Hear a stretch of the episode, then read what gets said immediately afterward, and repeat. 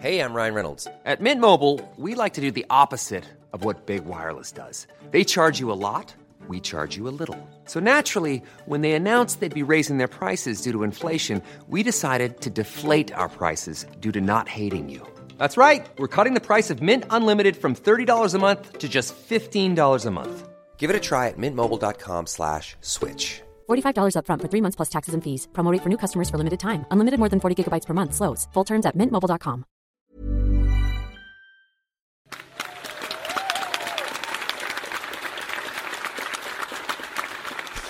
Alors notre prochain invité, quand il était plus jeune, rêvait euh, d'aventure, comme souvent quand on est étudiant et qu'on ne sait pas forcément ce qu'on va faire de sa vie. Sauf que lui a décidé d'aller au, au bout de ce rêve. Et ce soir, il va venir nous raconter jusqu'où ça l'a mené avec un très bel accent chantant qui vient d'Avignon. Merci d'accueillir Philippe Mistral.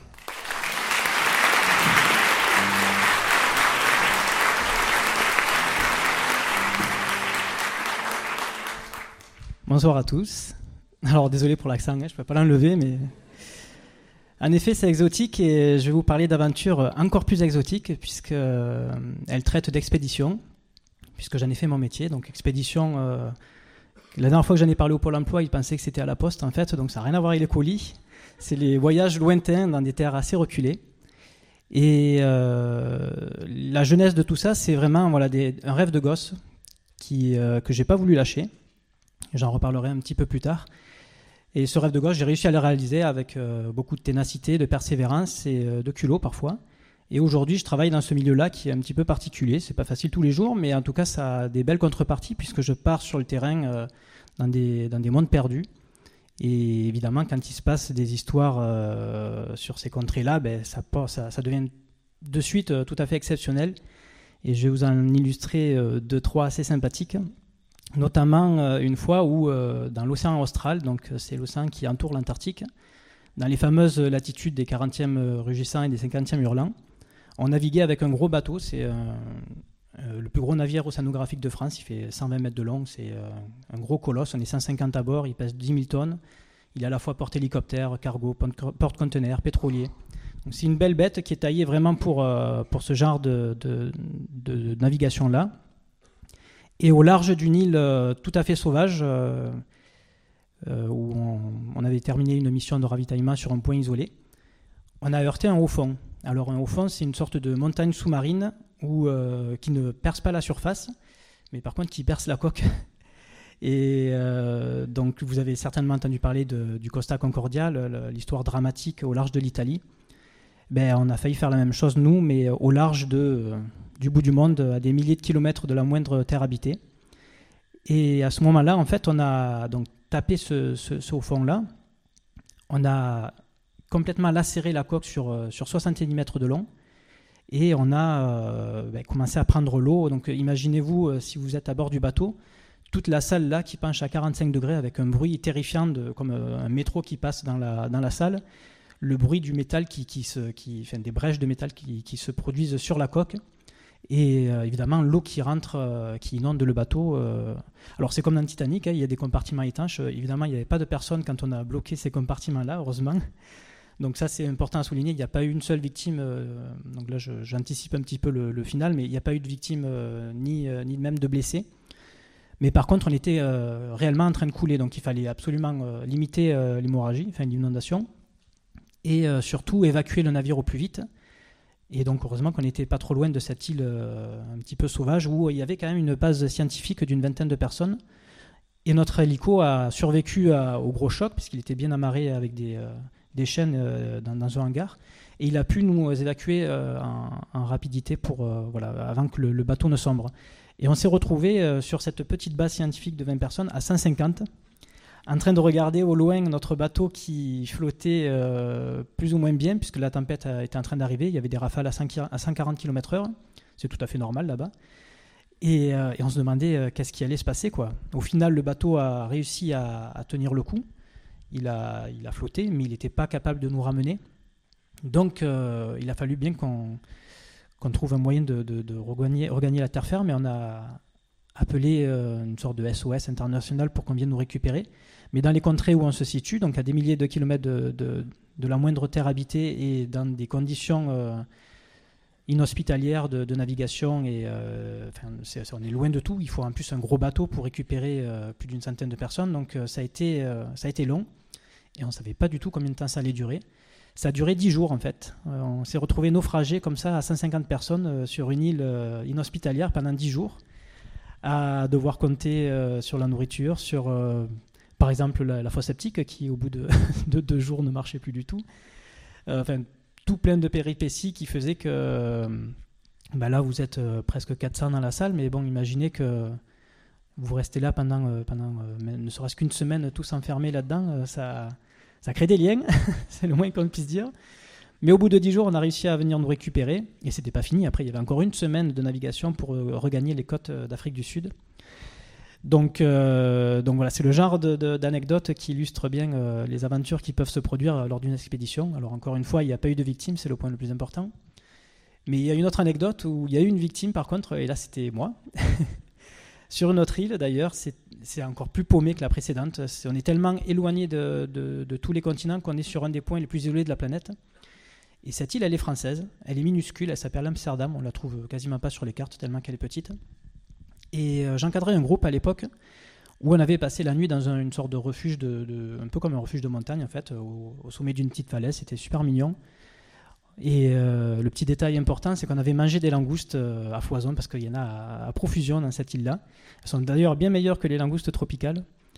Et euh, le lendemain matin, ben, on, déménage, on récupère tous nos sacs. Moi, j'avais le sac poubelle avec toutes les carcasses de langoustes. Et pour regagner la base où on devait repartir, il fallait traverser une colonie d'otaries. Alors, je ne sais pas si vous voyez les otaries, les lions de mer, c'est à peu près la même chose. C'est un peu ce qu'on voit dans les zoos, sauf que là, c'est pas du tout les animaux domestiqués qui jonglent avec les ballons et qui tapent dans les mains. Là, c'est l'otarie à fourrure subantarctique qui est euh, très territoriale, très agressive aussi. Là, c'était la saison de reproduction en plus. C'est des animaux exclusivement marins. Alors, une fois qu'ils sont à terre, ils sont assez stressés. Mais ça fonctionne comme les lions, en fait. Euh, le mâle dominant a un harem et euh, il défend jalousement son, troupeau de femelles et, les mâles entre eux se battent à mort. C'est assez effrayant. les combats, la violence des combats de, d'otaries à fourrure subantarctique. Ils ont une pression de mâchoire équivalente à celle d'un ours, donc ils se déchiquettent littéralement. Et nous, il fallait qu'on traverse en fait. Alors moi, j'avais déjà l'habitude de, ce genre d'animaux-là. En plus, j'étais accompagné d'un scientifique qui les connaissait également. Et donc, on, passe sur le chemin naturellement. Le fait qu'on soit en groupe, en masse, euh, qu'on tape dans les mains, on a des bâtons, on leur fait peur. Donc, eux s'éparpillent. Et c'est ça le problème, en fait. C'est quand, quand ils s'éparpillent, ben, ça fout une pagaille euh, monstrueuse dans les harems. Et du coup, les mâles s'entretuent. Et euh, donc, il y avait un mâle qui n'a pas osé fuir, en fait, qui est resté sur ses positions. Et certainement qu'à un moment donné, il s'est senti acculé et il a chargé dans, mon groupe, en fait. Donc, naturellement, je me suis interposé avec mon bâton pour essayer de le, repousser. Mon collègue est venu m'aider. On a réussi, dans un premier temps, à, l'écarter. Et surtout, j'ai réussi à, repousser mon groupe. Et ensuite, dans un deuxième temps, alors que je refermais la marche pour euh, vite euh, sortir de là, il a rattaqué une deuxième fois. Et là, ben, j'ai essayé de l'entraîner au loin pour pas qu'il tape dans le tas. Et j'étais habitué à ce genre de comportement agressif, euh, surtout euh, provoquant. Je me suis dit, bon, ben, il va s'arrêter. quoi. Et moi, je le repoussais avec mon bâton de ski. Donc, il n'y a pas beaucoup de distance entre lui et moi. C'est très rapide, c'est très vif. J'avais le temps euh, de, partir en courant et le distancer, mais j'avais pas le temps de me retourner et de faire le, le, geste. Donc, je reculais, je reculais, je reculais. Et à force, dans les cailloux, j'ai trébuché, je tombais en arrière. Et là, j'ai ce monstre de 200 kilos qui est venu sur moi pour me bouffer là entre les jambes. il rentrait à peine entre les jambes. Enfin, c'est assez colossal, quoi. Et euh, donc, inutile de vous dire que j'ai flippé parce que bon, soit il a levé le service trois pièces, soit euh, il m'éventrait complètement, ou il a arraché la fémorale et je me vidais euh, dans les 5 secondes, voilà, au bout du monde. Donc, je me suis protégé, j'ai mis la main et là, il m'a arraché la main. C'est bien ma main. Hein. Mais je savais qu'il allait déchirer de droite à gauche, donc plutôt que de retirer la main, j'ai accompagné le mouvement. Ça, ça, a permis de limiter les dégâts. Et dans l'action, je me suis pas, enfin, je m'en suis pas rendu compte. C'est les autres qui m'ont dit. J'avais le sac poubelle rempli de langoustes. Apparemment, j'ai tapé dessus avec. J'avais plus que ça en fait. Et euh, peut-être que ça a fait son effet, puisque pour un animal, avoir cette masse euh, assez bizarre qui couvre les yeux, qui, qui sent l'odeur de plastique fort, peut-être que ça fait son effet, ou alors peut-être qu'il m'a simplement niaqué comme un chien qui et qui s'arrête au bout de deux secondes. Toujours est-il que j'aurais pas pu me défendre autrement parce que voilà, si j'avais mis notre membre, il aurait arraché. Et... Donc il est reparti au bout de deux secondes et je me suis réveillé avec, enfin je me suis relevé, je, ne me suis pas du tout évanoui. Dans ces moments-là, on n'est pas du tout évanoui, on est très très à vif. Et euh, voilà, j'avais tout qui pendait en fait, les tendons, les nerfs, l'os, les muscles. Alors en plus, je suis, pompier depuis 12 ans. Euh, j'avais l'habitude de voir ça, mais quand on le voit sur soi, c'est vrai que ça fait bizarre quand même. Anatomiquement, c'est intéressant, mais après, euh, quand la douleur commence à arriver, c'est pas pareil. Et, et, donc du coup, ben là, il a fallu que je regagne la base avec la main ouverte. Et, encore une fois, quand on est loin de tout, pour aller à l'hôpital, ben, ça prend une semaine. Donc on m'a fait les premiers soins là-bas, ils ont été géniaux. Mais voilà, pour aller à l'hôpital, ça prend encore une semaine. Donc c'est assez exceptionnel. Et euh, ce qui est marrant, c'est que quand je raconte l'histoire en raccourci en une seule phrase et que je dis aux gens que je me suis fait attaquer par une otarie à Amsterdam et que je me suis défendu avec sa poubelle rapide d'angouste, les gens se demandent ce que j'ai bien pu fumer à Amsterdam. Mais non, c'est tout est vrai. Et hum, alors il y a une autre, enfin je vais passer dans le positif quand même parce qu'il n'y a pas que des pas que des drames. Dans une autre expédition, j'ai eu la chance de participer à une exploration d'une zone euh, encore vierge, encore inconnue, à Madagascar, au fin fond de l'île, dans une zone qui, euh, qui, a été découverte euh, il y a très peu de temps par un explorateur, pour lequel je travaille d'ailleurs aujourd'hui. Et cette zone, ça s'appelle le massif du Macaï. C'est un, un, immense relief montagneux qui fait 4000 km, donc ça correspond à 40 fois la taille de Paris. Et quand on voit du ciel, on dirait un cerveau géant parce que ça fait un immense labyrinthe de canyons à l'infini. Il y, en a, euh, c'est incroyable tout ce qu'il y a comme canyon. Donc ça a été exploré il y a quelques années seulement. On, est loin de, connaître euh, les trois quarts, euh, même 90% de tout ce qu'il y a.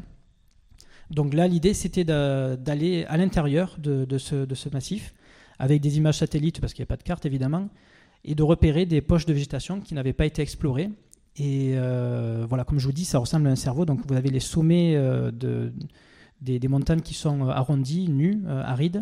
Et dès qu'on descend dans les gouffres, dans les canyons qui sont profonds de plusieurs centaines de mètres, on tombe dans des, euh, forêts luxuriantes, inondées, même des fois il faut nager avec des lémuriens, une biodiversité assez hallucinante qui s'est développée en, milieu fermé depuis des millions d'années, sans aucun contact des fois même avec la vallée d'à côté. Donc on a un potentiel de biodiversité incroyable et on a déjà, là on en est à plus de 100 espèces découvertes là-bas qui n'existent nulle part ailleurs. Donc c'est complètement fou de, pouvoir participer à une exploration euh, dans ces milieux-là, dans ces vrais, véritables mondes perdus, et d'être euh, ben, réellement les premiers, euh, les premiers êtres humains à poser le pied quelque part en fait.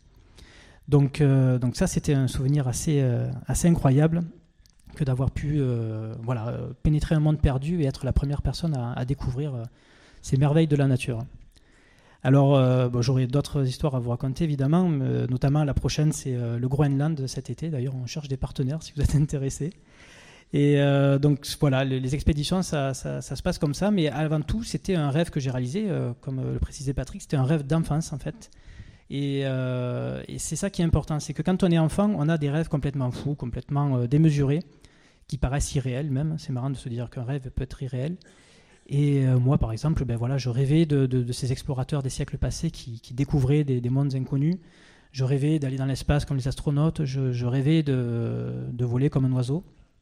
Donc, euh, donc ces rêves-là, j'aurais très bien pu les mettre dans le tiroir à souvenirs euh, quand, quand je suis devenu plus ou moins adulte et me dire bon, ben voilà, on va passer à des rêves un peu plus terre à terre, un peu plus sérieux. On rentre dans un moule sociétal où, voilà, ben on rêve d'avoir euh, une super bagnole euh, ou d'ouvrir une pizzeria, je sais pas, et puis on se donne du mal, on, fait des sacrifices, on, réalise ses rêves, et puis au final on se dit, bon ben voilà, j'ai la voiture, j'ai réalisé mon rêve. Ça c'est un peu triste, parce que l'enfant qui est en vous, ben, du coup il reste frustré de ses rêves qui sont complètement euh, fous, mais qui, à force de, les rêver, peuvent se réaliser, à force de persévérance et de ténacité, on peut réussir à, réaliser ça et à partir au bout du monde faire des, expéditions. Et c'est ce que je vous souhaite à, vous tous. Donc euh, si je pouvais conclure comme un célèbre youtubeur que vous euh, connaissez très bien, euh, certainement, qui termine toujours ses vidéos en disant n'oubliez pas d'y penser, eh bien de mon côté, je vous dirais n'oubliez pas de rêver. En vous remerciant.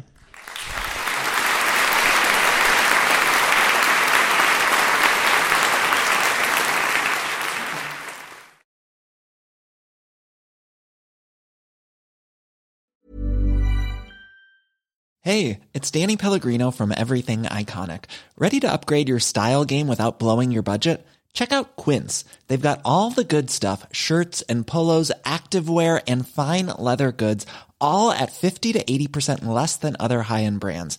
And the best part? They're all about safe, ethical and responsible manufacturing. Get that luxury vibe without the luxury price tag.